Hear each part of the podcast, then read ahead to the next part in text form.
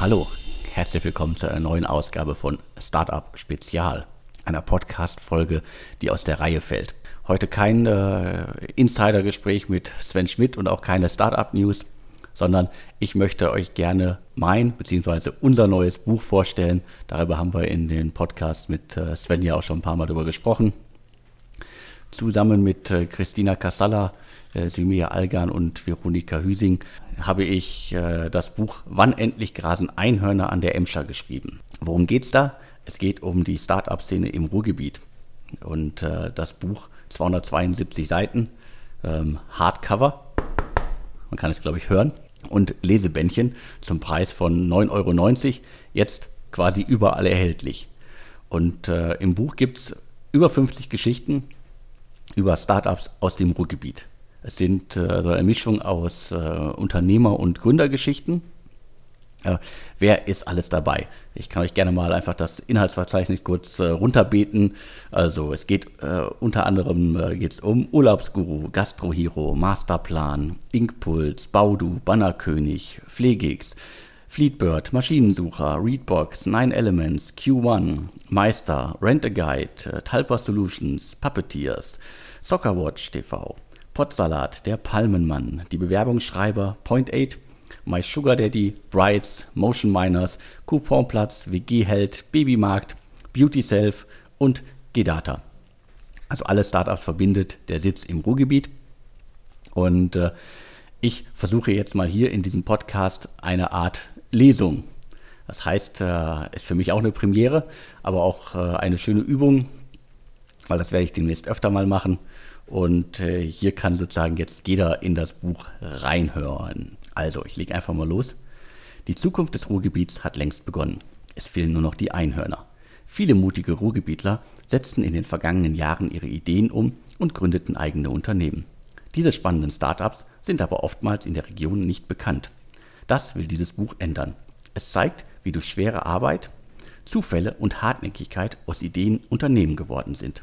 Das Buch will Innovationshunger auslösen und inspirieren, ein eigenes Startup zu gründen.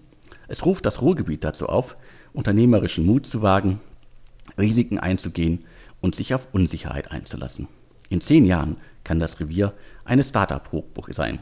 Dann endlich grasen Einhörner die Milliardenunternehmen der Szene an der Emscher. Vorwort. Rund 200 Jahre prägten Kohle- und Bergbau das Ruhrgebiet. Obwohl deren Ende seit Jahrzehnten absehbar war, sucht die Region noch immer nach einer neuen Identität. Dabei haben viele junge Menschen, die nicht wie andere weggezogen sind, in der Region längst ein neues Ruhr-Image geschaffen. Menschen, die ihren eigenen Traum verfolgen, Unternehmen gründen und so auch die in der Gegend dringend benötigten Arbeitsplätze schaffen, sind längst zu Identitätsstiftern geworden. Dies alles gelang und gelingt den Jungunternehmern im Ruhrgebiet ohne Zugriff auf die alten Seilschaften, ohne die Abhängigkeit von bestehenden Strukturen oder von Parteibüchern.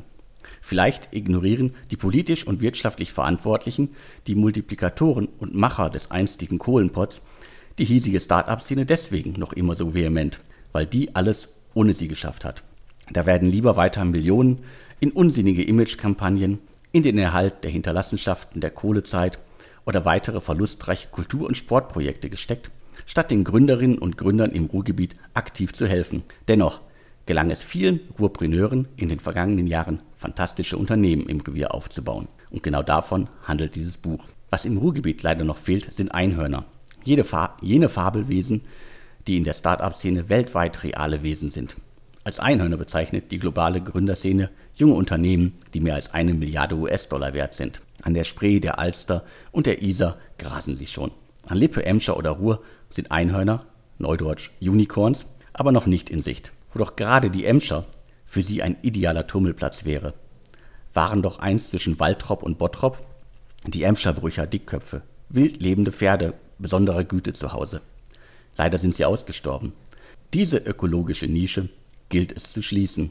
Am besten mit vielen kleinen und großen Einhörnern. Wir müssen alle dran glauben. Ich glaube ganz fest daran.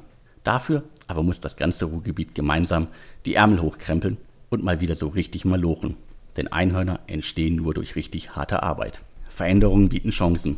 Mit Laptop und Lederhosen schaffte Bayern und insbesondere München in den vergangenen Jahrzehnten den Sprung zum respektablen IT-Standort, in dem sich neben Konzernen auch Gründer von innovativen Startups wohlfühlen.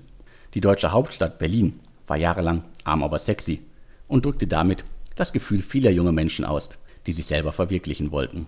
Die heruntergekommene Stadt bot ihnen die Freiheit, kostengünstig zu experimentieren. Berlin wurde auch deswegen zur Start-up-Hauptstadt Deutschlands, ja zu einer der wichtigsten Gründerstädte des gesamten Kontinents. Die Menschen dort nutzten und nutzen eine ganz große Chance. Nach Jahrzehnten, nach Jahrzehnten des Niedergangs bot die Stadt bis vor rund 20 Jahren, als die heutige Digitalszene entstand, kaum Möglichkeiten, sich beruflich zu verwirklichen.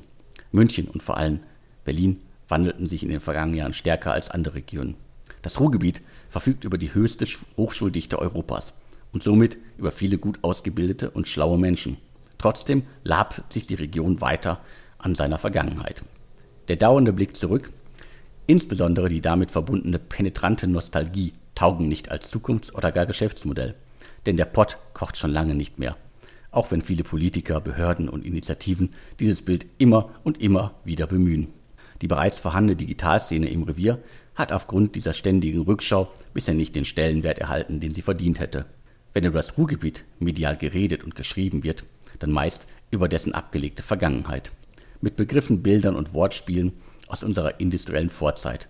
Von Kohle- und Bergleuten, von Bodenschätzen, Kumpeln, Fördertürmen, Halden, Zechen und Malochern, von Industriekultur und vor allem vom Strukturwandel. Dabei hat der Strukturwandel im Pott, im einstigen Land der Schlote, um noch mehr Klischees zu bedienen, schon vor mehreren Jahrzehnten begonnen und ist in einigen Fällen längst abgeschlossen. Wenn die ARD Tagesschau 2018 im Zusammenhang mit dem Ruhrgebiet die Frage aufwirft, was kommt nach der Kohle, dann empfinden das einige, insbesondere junge Menschen, im Revier als Beleidigung. Völlig zu Recht. Mit dem lange geplanten Ende des Bergbaus ist die Zeit bei uns nicht stehen geblieben. Es ist auch keinerlei Vakuum entstanden. Für die allermeisten Menschen hat sich mit diesem teilweise mystisch verklärten Abschied vom Bergbau nichts, aber auch gar nichts verändert. Denn das Ruhrgebiet ist schon lange viel, viel mehr als Kohle, Eisen und Stahl. Und das Ruhrgebiet ist auch viel, viel mehr als Bier, Currywurst, Fußball und Stau auf der A40, dem Ruhrschleichweg. Die letzte Zeche in Dortmund machte 1987 dicht, die letzte Zeche in Essen ein Jahr zuvor. Und in Duisburg endete die graue Zechenzeit 2008. Menschen, die in den vergangenen 30 bis 40 Jahren im Ruhrgebiet groß geworden sind, hatten zu weiten Teilen in ihrem Leben nichts mehr mit Kohle und Stahl zu schaffen. Mein Großvater war noch unter Tage. Ich selbst habe ihn aber nicht mehr als aktiven Bergmann erlebt. Zumindest kann ich mich nicht daran erinnern. Der Bergbau war schon während meiner Kindheit in meiner Familie nur ein Blick in die Vergangenheit. Ein Blick, an dem sich Teile der Region labten und teilweise noch immer laben. Ein Rückblick auf die einstigen, angeblich glorreichen Zeiten. Mit Vollbeschäftigung und Omas in Kittelschürzen, mit kleinen, dreckigen Zechenhäusern, malochenden Männern, die abends in der Kneipe ein Pilzchen trinken Frauen, die sich ausschließlich um die Familie kümmern, Jungen, die auf der Straße Fußball spielen, Kinder, die am Bütchen Klümpchen für zwei Groschen kaufen, Wäscheleien, auf denen die weiße Wäsche sofort schwarz wird und vor allem mit großen Unternehmen, bei denen Opa, Vater und Sohn gleichzeitig und das ganze Leben lang ihre Brötchen verdienen konnten. Diese alten Zeiten kommen nie wieder. Insbesondere Großkonzerne, die tausenden Menschen Arbeit geben und ganze Generationen und Städte prägen, sind, wenn es diesen Giganten schlecht geht, ein echtes Problem für die jeweiligen Städte und die Menschen, die Arbeit suchen. Über 50 Jahre wurden einst im Bochumer Opelwerk Autos mit dem bekannten Blitz auf dem Kühler produziert. In den Hochzeiten waren 20.000 Menschen Opelaner und Bochum halt die Opelstadt. Inzwischen ist dies alles Vergangenheit. Es ist vorbei. Die großen Fördertürmer der Vergangenheit haben den Blick auf das neue Ruhrgebiet jahrelang verdeckt. Es ist einfach nicht die Zeit für Ruhrstalgie in Anlehnung an Ostalgie. Es bringt die Region keinen Schritt voran, wenn Politiker tränenreich Bergmannslieder singen. Und es ist letztendlich auch egal, in welchem Büro oder in welchem Museum das letzte Stück geförderte Steinkohle verstaubt. Schalke 04 ist nur noch als PR-Gag ein Kumpelverein. Tradition verkommt so zur Folklore. Der Bergbau hält die Region nicht mehr zusammen. Das immerwährende Gedenken daran verhindert die Chance, aus dem Ruhrgebiet mehr zu machen. Macher müsste es doch eigentlich genug im Pott geben, denn Malochen können die Menschen hier im Revier. Das Malocher-Gen ist aber irgendwie verschwunden. Diese Mentalität ist enorm wichtig, um etwas Neues aufzubauen, darf die alte Zeiten also ruhig überdauern. Um es klarzustellen, Das Revier darf stolz auf seine Vergangenheit zurückschauen. Das Revier muss sich aber nun endlich auch auf seine Zukunft freuen und vor allem die Gegenwart wahrnehmen und würdigen. Hinter den tristen Bildern, die über das Ruhrgebiet verbreitet werden, steckt mehr als nur ein Körnchen Wahrheit. Weite Teile der Region gehören neben den ebenfalls Struktur, äh, strukturschwachen Saarland, einigen abgehängten Gegenden von Niedersachsen und ganz Ostdeutschland zu den Gebieten mit der schwächsten Einkommenssituation. Trotz des immerwährenden Strukturwandels ist es hier niemanden in den vergangenen Jahrzehnten gelungen, im großen Umfang Arbeitsplätze zu schaffen. Vor allem deswegen leben im Ruhrgebiet viele Menschen mit dem geringsten Einkommen in Deutschland, was auch massive Auswirkungen auf die Lebensqualität in den jeweiligen Städten hat. Wer kein Geld hat, der kann nichts ausgeben. Das gilt für Menschen wie auch für Städte, Gemeinden und Kommunen. Wenn die Oberbürgermeister und Landräte aus dem Revier wegen dieser schlechten Rahmenbedingungen und den daraus folgenden miesen Ergebnissen, etwa bei Studien zur Lebensqualität, nicht mehr an solchen Erhebungen teilnehmen wollen, ist dies blanker Hohn. Dass das Ruhrgebiet bei solchen Studien schlecht abschneidet, geschieht nicht aus Gehässigkeit. Vieles ist bei uns einfach mies. Und es fehlt nicht nur der Mut, dies anzuerkennen, sondern auch Mut, dies zu ändern. Der viel zitierte Spruch, woanders ist auch scheiße, hilft da nicht weiter. Woanders, da nehmen die Menschen solche Zustände nicht hin, sondern sind bereit, diese zu ändern. Viel zu viele Menschen im Revier haben sich mit den alten Strukturen arrangiert und abgefunden. Der ständige Blick zurück auf längst abgelegte Zeiten, er macht viele Menschen in der Region blind für das neue, das moderne Ruhrgebiet. Und dieses moderne Ruhrgebiet ist schon lange da. Die Zukunft hat auch bei uns schon längst begonnen. Seit Jahren wächst und gedeiht bei uns eine junge, umträgige Start-up-Szene. Eine, die immer wieder neue Ideen hervorbringt, neue Unternehmen gründet. Die Szene im Revier ist zwar noch nicht mit der in Berlin, Hamburg oder München zu vergleichen. Die Szene zwischen Duisburg, Essen und Dortmund muss sich aber auch nicht verstecken. Sie muss nur lauter werden, sich besser vernetzen, sichtbarer werden. Dabei können alle mithelfen, auch die Medien des Ruhrgebiets. Über Startups aus dem Ruhrgebiet wird in regionalen und lokalen Berliner, Hamburger und Münchner Zeitungen und Magazinen sowie in den großen Wirtschaftsmagazinen weit häufiger berichtet als in der Region selbst. Viele Menschen in Stuttgart, Leipzig und Bremen, die sich für Startups interessieren, kennen Gründer aus dem Ruhrgebiet besser als Leute, äh, die in der direkten Nachbarschaft der jungen Unternehmen wohnen, leben und arbeiten. Bereits 2014 erkannte Carmen Radek aus Essen äh, diese große Misere und schreibt seitdem gekonnt dagegen an. In ihrem Online-Magazin Ruhrgründer erzählt sie ohne große Schnörkel die großen und kleinen äh, Gründergeschichten aus dem Revier. Genau die Geschichten, denen andere Medien viel zu wenig Platz einräumen. Als Mitinitiatorin des Ruhr Summit, eines der wichtigsten Gründerevents in ganz Nordrhein-Westfalen, und der Fuck Up Night half Radek, das Startup-Ökosystem Ruhrgebiet aufzubauen. In der Veranstaltungsreihe, die von Lisa Bachmann und Christian Dasbach in den vergangenen Jahren Stück für Stück weiterentwickelt wurde, berichten Gründer sowie Unternehmer über ihre Fehlschläge. Ein wichtiges Thema, denn nur durch Fehler können wir alle lernen, sei es durch eigene oder die der anderen. Startups und andere modern geführte Unternehmen sind in vielen Fällen nicht mehr an Orte gebunden, die Mitarbeiter oftmals auch nicht. Bochumer gründen ihre Firmen in Essen und geben Menschen aus vielen anderen Städten Arbeit. Die Städte im Revier sollten ihre Stadtgrenzen also einfach mal ganz schnell vergessen. Bei uns im Ruhrgebiet gibt es längst Unternehmen, die nutzende Mitarbeiter beschäftigen, aber über kein echtes Büro verfügen. Bürofläche an sich ist ein gruseliges Thema. Das Angebot ist in einigen Städten unterirdisch, vor allem weil die Immobilienbesitzer nicht bereit sind, in ihre Gebäude zu investieren. Der Charme und die Ausstattung der 70er Jahre ist einfach nicht mehr zeitgemäß. Investitionen in die Modernisierung der vielerorts heruntergekommenen Büros sind im Revier dringend notwendig. Auch deswegen setzen immer mehr Unternehmen auf moderne Büroformen wie Coworking Spaces, bei denen es meist um stylische Einzel- oder Groß Großraumbüros mit oftmals auch schicken Kaffeemaschinen äh, handelt und mit Anschluss an Menschen, die ähnlich ticken. Mit dem Unternehmen Work-In haben Tim Schapski und Dörte Schapski der Region bereits 2013 solch einen Anlaufpunkt geschenkt. Inzwischen sind die Dortmunder in mehreren Städten des Reviers beheimatet. Und auch die große Konkurrenz wie Rent24 ist im Pott angekommen. Und mehrere internationale Anbieter wie WeWork oder Mindspace machen sich längst in Deutschland breit. Neue Büroformen und die aktuelle Technik ermöglichen heute viele neue Arbeitsformen. Die Mitarbeiter in Unternehmen, die teilweise rund um den Globus verstreut sind, plaudern halt nicht mehr an der Kaffeemaschine, sondern tratschen über Messenger-Dienste wie WhatsApp, Slack und Co. Sie arbeiten flexibel, oft bis zum Umfallen und bis an die Grenzen des Möglichen. Die Szene lebt und liebt diese Freiheit. New Work, so nennt man diese neue Arbeitswelt, die nah, nahezu einer neuen Lebensphilosophie entspricht, bei der es Hierarchien kaum noch gibt und es normal ist, dass sich alle duzen. In der Start-up-Szene ist dies so normal, dass man unbedingt noch einmal darauf hinweisen muss, weil man am förmlichen Siezen immer wieder die Neulinge in der Branche erkennt. Stadtgrenzen spielen in dieser neuen Arbeitswelt keine Rolle mehr.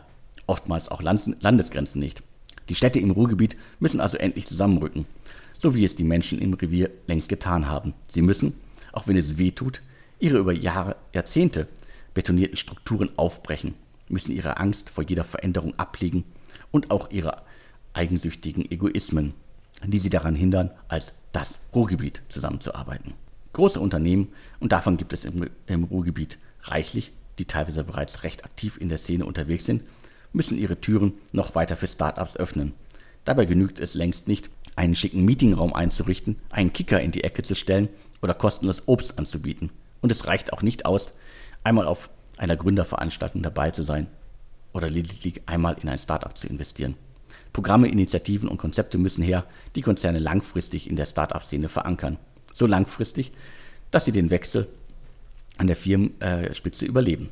Gerade das ist immer wieder ein Problem, wenn Startups mit Konzernen verhandeln oder gar zusammenarbeiten. Wenn der Firmenchef oder der Mitarbeiter, der einen Deal eingefädelt hat, weg ist, fängt das ganze Spiel wieder von vorne an, weil der neue Chef die Strategie des Vorgängers komplett auf den Prüfstand stellt.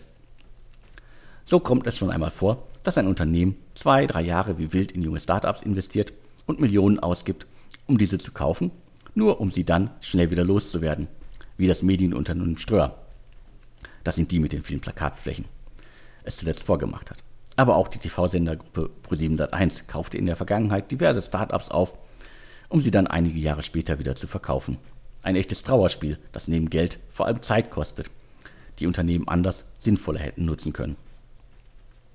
Unternehmen, die sich auf ihrer vergangenen Größe, ihrer Geschichte ausruhen, werden langfristig nicht überleben. Der Untergang von Neckermann, Quelle oder Schlecker hat dies zuletzt leider eindrucksvoll gezeigt. Auch der Niedergang von Karstadt mit vielen Schließungen von Filialen und der Entlassung von unzähligen Mitarbeitern gehört in diese Reihe. Nicht umsonst suchte der traditionsreiche Essener Handelskonzern sein Heil zuletzt in der Digitalwelt.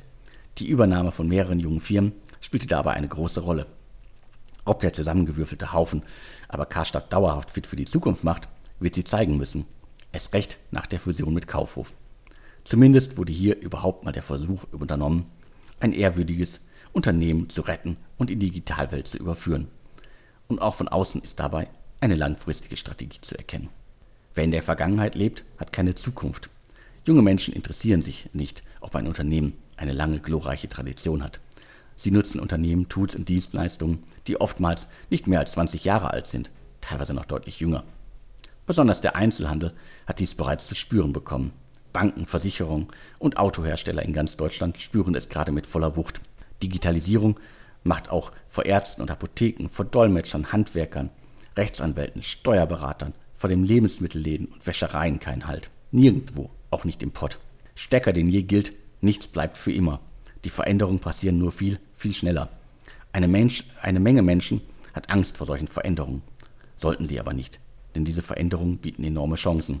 In den vergangenen zehn Jahren sind viele Menschen aus dem Revier weggezogen, um woanders ihr berufliches Glück zu suchen.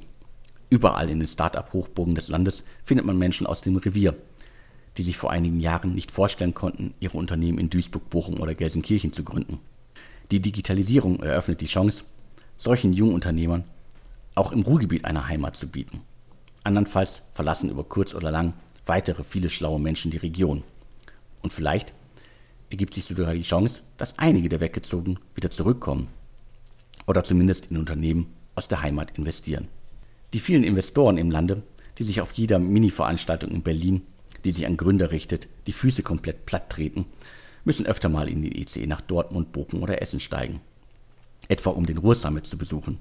Mit zuletzt 400, 4500 Gästen ist der von Oliver Weimann und äh, Carsten Radek ins Leben gerufen wurde – eines der größten Start-up-Events in Deutschland überhaupt, was etwa in Berlin kaum wahrgenommen wird. So wie Baden-Württemberg immer wieder Berlin mit Plakaten vollklebt, um Lehrerinnen und Lehrer ins Ländle zu locken, müssten die vielen Initiativen, die es im Revier gibt, einfach mal eine sinnvolle Botschaft in, in Berlin platzieren. Auf zum Ruhr-Summit, der sich seit 2016 so rasant entwickelt hat.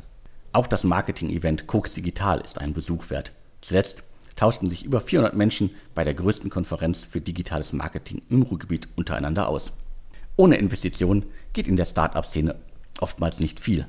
Gründer mit innovativen Ideen können diese mit externem Geld deutlich schneller umsetzen als aus eigener Kraft. Dass solche Unternehmen dann teilweise mehr als ein Jahrzehnt rote Zahlen schreiben, ist dabei durchaus gewollt.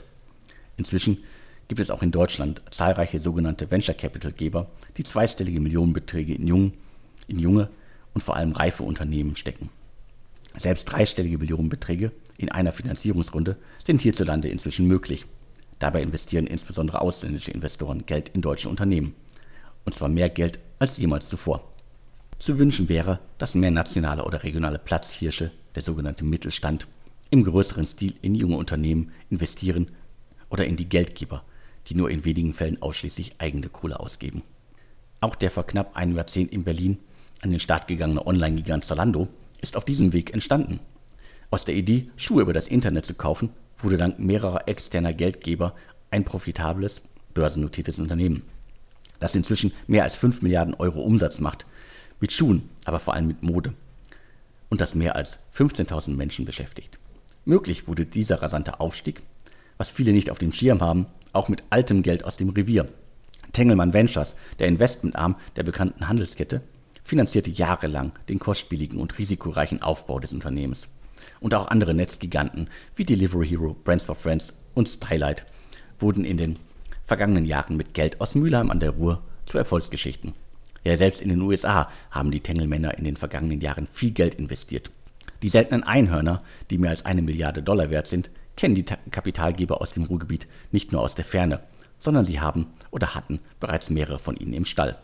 Im Ruhrgebiet sind in den vergangenen Jahren etliche Unternehmen entstanden, deren Erfolgsgeschichten noch lange nicht zu Ende erzählt sind, auch wenn noch keine Einhörner darunter sind. So tummeln sich bei uns Startups und Grown-ups wie Babymarkt, Urlaubsguru, Gastrohero, Masterplan, Potsalat, Baudu und Meister.de. Der Schnäppchendienst Urlaubsguru, gegründet 2012, entwickelte sich in den wenigen Jahren vom Zwei-Mann-Projekt zur profitablen Firma mit knapp 200 Mitarbeitern. Dies alles gelang den Urlaubsguru-Machern ganz ohne Investorengelder. Daniel Kran und Daniel Marx haben ihre Unternehmen komplett gebootstrapped, also ganz ohne Gelder von einem Kapitalgeber hochgezogen. Ebenfalls ganz ohne die klassische äh, Szene-Geldgeber ist Lea Maria Zimmermann bisher ausgekommen. Gemeinsam mit ihrem Mann Patrick Zimmermann baute sie in den vergangenen Jahren in Castrop-Rauxel Baudu auf, einen Vermietservice für Lego-Sets. Inzwischen wirtschaftet das junge Unternehmen profitabel und beschäftigt etwa 15 Mitarbeiter. Leider gibt es gerade im Revier noch viel zu wenig Gründerinnen. Lego-Verleiherin Lea Maria Zimmermann, die über 40 Todessterne, Stichwort Star Wars, herrscht, ist da die große Ausnahme in einer Szene, die auch bundesweit meist von Männern dominiert wird. Mit Masterplan stellen Stefan Peukert und Daniel Schütt bereits ihr zweites Unternehmen in Bochum auf die Beine. Seit 2017 werkelt das Duo an einem mega spannenden E-Learning-Konzept zum Thema Digitalisierung, das sich an Unternehmen und deren Mitarbeiter richtet. 2010 ging Peukert und Schütt mit Employure an den Start. Im Jahr 2015 übernahm der Medienkonzern Bertelsmann die Jungfirma, die mehrere Websites zum Thema Karriere und Berufsplanung betreibt. Der Kaufpreis soll ein zweistelliger Millionenbetrag gewesen sein. Dieser Verkauf, in der Szenesprache ein Exit, ist einer der Meilensteine in der Geschichte der Start-up-Szene im Revier. Denn am Ende zählt immer der Exit, beziehungsweise überhaupt die Möglichkeit, einen großen Exit hinzulegen. Start-up-Erfolge sind enorm wichtig, denn sie schaffen Aufmerksamkeit und animieren vielleicht einige mutige Menschen, ihr Glück selbst in die Hand zu nehmen. Auf der anderen Seite verdeutlichen solche Erfolge, dass Start-ups bzw. Grown-ups verlässliche Arbeitgeber sein können. Im Revier müssen mehr Menschen von der Chance erfahren, die Startups gerade jungen Menschen bieten. Auch hier gibt es Nachholbedarf. Denn ähnlich wie in München locken die großen alten Unternehmen im Ruhrgebiet Talente an, die jungen aufstrebenden Startups dann fehlen. Und dabei geht es nicht immer nur ums Geld. Zu wenig junge Menschen haben Startups bisher als Arbeitgeber auf dem Schirm. Um dies zu ändern, müssen Schulen und Universitäten bei uns zum einen viel mehr Menschen über das Unternehmertum begeistern und zum anderen Startups als Arbeitgeber bekannt machen. Employer und Masterplan taugen auch als Blaupause für das aufstrebende Ökosystem äh, Ruhrgebiet. Denn Gründer, die erfolgreiche Unternehmen aufbauen und verkaufen, ziehen sich nicht aufs Altenteil zurück oder arbeiten den Rest ihres Lebens daran, ihr Handicap auf dem Golfplatz zu verbessern. Nein, sie gründen oftmals erneut und oder investieren in andere Unternehmen. Wobei es nicht nur um das Geld geht. Auch der Wissenstransfer ist enorm wichtig. Auf diesem Weg sind auch die Start-up-Ökosysteme im Silicon Valley in den USA und in Berlin entstanden. Berlin ist dem Ruhrgebiet dabei lediglich um 10 Jahre voraus und Silicon Valley noch einmal um mindestens 15 Jahre. Der große Vorteil, wenn erfahrene Gründer ein weiteres Unternehmen starten, sie haben viele Fehler schon einmal gemacht und wissen, wie das Spiel läuft.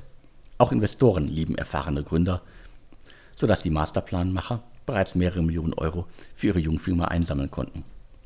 Unter den Investoren ist auch Lokalmatador Tengelmann Ventures, die damit äh, beweisen, dass sie nicht nur Startups, die in anderen Landstrichen oder im Ausland sitzen, groß machen wollen, sondern auch Firmen direkt vor ihrer Haustüre, die sich neuerdings in Essen befindet.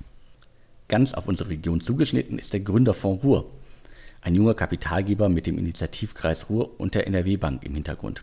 Mehr als 30 Millionen Euro wollen die Initiatoren des Projektes und ihre Geldgeber in den kommenden Jahren in neue Unternehmen aus dem Ruhrgebiet stecken. Für die einen eine große Summe, für die anderen ein Mini-Betrag. In Berlin legen erfolgreiche Gründer inzwischen Fonds auf, die 50, 60 oder 70 Millionen schwer sind. Die Höhe ist aber eigentlich völlig egal. Wichtig ist nur, dass das Geld gezielt investiert wird, und zwar schnell. Junge Unternehmen brauchen gerade am Anfang zügig Geld. Der Initiativkreis Ruhr bewegt zum Glück noch viel mehr in der Region. Das Programm Smart am Start etwa bringt alte Unternehmen und neue Ideen zusammen. Und mit der Gründerallianz Ruhr treibt der Initiativkreis die Start-upisierung der Region voran. Durch den Data Hub etwa der Start-ups, die sich mit Daten beschäftigen und Großunternehmen zusammenbringt. Ein weiter wichtiger Baustein bei der Digitalisierung des Reviers ist der Ruhrhub, der in Essen beheimatet ist. Beim Gemeinschaftsprojekt der Städte Bochum, Dortmund, Duisburg, Essen, Gelsenkirchen sowie Mülheim lassen die genannten Städte tatsächlich endlich mal ihre eigenen Grenzen außen vor. Seit Ende 2016 fördert der, äh, das Ruhrhub-Team die Gründerkultur im Pott, vernetzt die Szene, macht diese sichtbar und veranstaltet Events wie die Startup Nights. Ein weiteres überzeugendes Beispiel, wie die Unternehmen und die Startups in der Region zusammenarbeiten, ist das Event Beyond Conventions. Ein Format, bei dem sogar stille, also öffentlichkeitsscheue Unternehmen wie Aldi Süd mitmachen. Es passiert also an vielen Stellen etwas im Pott. Die Projekte brauchen alle nur Zeit, um dauerhaft etwas bewirken zu können. Oftmals sind im Ruhrgebiet leider schon jetzt zu viele Initiativen unterwegs, die sich an ähnliche Zielgruppen richten. In einem kleinen Ökosystem belebt Konkurrenz nicht das Geschäft, sondern macht es schwerer, voranzukommen. Oftmals wäre es sinnvoll, wenn sich die Initiativen untereinander besser abstimmen würden. Das Ökosystem in Berlin ist wahrlich nicht über Nacht entstanden, sondern ganz langsam seit dem Ende des Dotcom-Booms der 1990er Jahre gewachsen, inklusive mehrerer wirtschaftlicher Eiszeiten und dem großen Platzen der Dotcom-Blase. Solch ein Szenario scheint heute nicht mehr möglich. Bei aller Kritik an den vielen Milliarden, die in den vergangenen Jahren in junge deutsche Start-ups gesteckt wurden, ist die Substanz an guten Ideen und guten Unternehmen heute viel größer als noch vor knapp 20 Jahren. Klar muss aber auch immer sein, dass nicht alle guten Ideen zu funktionierenden Unternehmen führen werden. Viele Startups scheitern, sogar die allermeisten. Am Ende des Tages heißt es immer wieder aufstehen, weitermachen. Anders als in Berlin, wo große B2C-Startups, Firmen, die sich an Privatnutzer richten, wie Zalando, Home24 oder Delivery Hero beheimatet sind, kann das Ruhrgebiet insbesondere punkten mit dem Trendthema B2B, den Geschäftsmodellen, die sich an Unternehmen, an Unternehmen richten. So mit Masterplan als Lerndienst über den Mitarbeiter von Unternehmen Kurse rund um digitale Kompetenz abrufen können. Auf B2B-Themen fahren diverse Geldgeber seit einigen Jahren total ab. Kein Wunder, der B2C-Markt scheint momentan ziemlich abgegrast zu sein, bis die nächste technische Errungenschaft wieder alles verändert. Entlang von Emscher und Ruhr kümmern sich bereits viele Firmen um Zukunftsthemen wie Industrial Tech, Cybersecurity und Internet of Things, IoT, also vernetzte Geräte aller Art. Für Industrial Tech Startups, welche die Digitalisierung von alten Industrien vorantreiben, bietet das Revier dank der alteingesessenen Unternehmen zahlreiche Kooperationsmöglichkeiten. Die Region ist bereits heute ein Industrial Tech Hotspot in Deutschland, der sich sehen lassen kann. Während andere noch von Industrie 4.0 reden, hat die digitale Zukunft im Revier in diesem Segment längst begonnen. Allein Inkpuls, das digitale Drähte produziert, beschäftigt inzwischen 50 Mitarbeiter und erwirtschaftet bereits Millionenumsätze. Insbesondere Bochum kann eine stattliche Szene rund um das extrem wichtige Thema Cybersecurity vorweisen. Bereits vor über 30 Jahren wurde dort die Firma Gidata, ein Vorreiter im Bereich Cybersecurity, gegründet. Über 500 Mitarbeiter und ein Umsatz von zuletzt über 40 Millionen sprechen eine deutliche Sprache, wie erfolgreich das Unternehmen unterwegs ist. Die Ruhr-Universität Bochum ist Heimat des bekannten Horst Görz Instituts für IT-Sicherheit, das vier Studiengänge und 1200 eingeschriebene Studierende vorweisen kann und mit dem Accelerator-Programm Liftoff inzwischen auch Menschen unterstützt, die kurz vor der Firmengründung stehen. Zudem betreibt das HGI mit Cube5 einen Gründungsinkubator. Beim Trendthema Cybersecurity kommt somit niemand am Revier vorbei. In Duisburg wiederum ist mit dem Startport längst ein Hub für das mega wichtige Thema Logistik entstanden. Dem Ableger des Unternehmens Duisport, des Betreibers des Duisburger Hafens, gelang es ein, äh, mit einem Programm, das junge Firmen zwölf Monate lang unterstützt, innerhalb kürzester Zeit Unternehmen aus anderen Regionen ins Revier zu holen. Dies waren nur einige Beispiele, wie vielfältig die Startup-Szene im Revier bereits ist. Aber der Pott kann noch viel mehr. Wir müssen alle fest daran glauben. Und jeder muss auf seine Art und Weise und in seinen Möglichkeiten mithelfen. Die Zukunft des Ruhrgebiets sind viele kleine, mittel, mittlere und große Startups.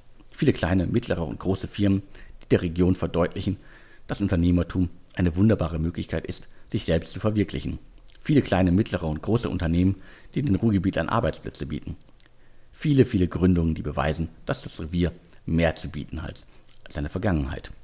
Was noch fehlt, ist ein einprägsamer Slogan. Einer, der das moderne Ruhrgebiet perfekt beschreibt. Berlin hat arm, aber sexy. Wir können es besser.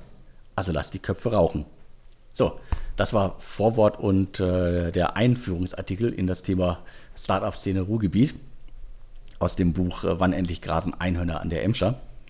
Wie bereits gesagt, äh, es folgen noch äh, große Geschichten über Unternehmen wie Urlaubsguru, Gastrohero, Baudu, Masterplan und so weiter. Das alles könnt ihr selber nachlesen. Ich hoffe, dieser kleine Versuch, das Buch euch näher zu bringen in einer Lesung, hat euch gefallen. Ich muss noch ein bisschen üben, bis ich das perfekt kann. Und äh, ja, was bleibt noch zu sagen?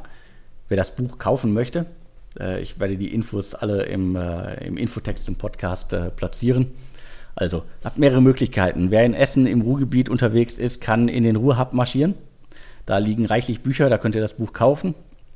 Ansonsten könnt ihr das Buch auch gerne direkt beim Verlag bestellen. Einfach eine E-Mail an post.vonneruhr.de schreiben. Ihr bekommt das Buch portofrei mit einer Packung Klümpchen dazu. Also echter Lokalpatriotismus, äh, Klümpchen aus dem Ruhrgebiet. Und ansonsten könnt ihr das Buch natürlich bei Amazon bestellen. Ich freue mich auf äh, Kritik, Reaktionen zu diesem äh, Startup-Spezial-Podcast und wir hören uns wahrscheinlich dann in der kommenden Woche wieder. Vielen Dank fürs Zuhören und tschüss.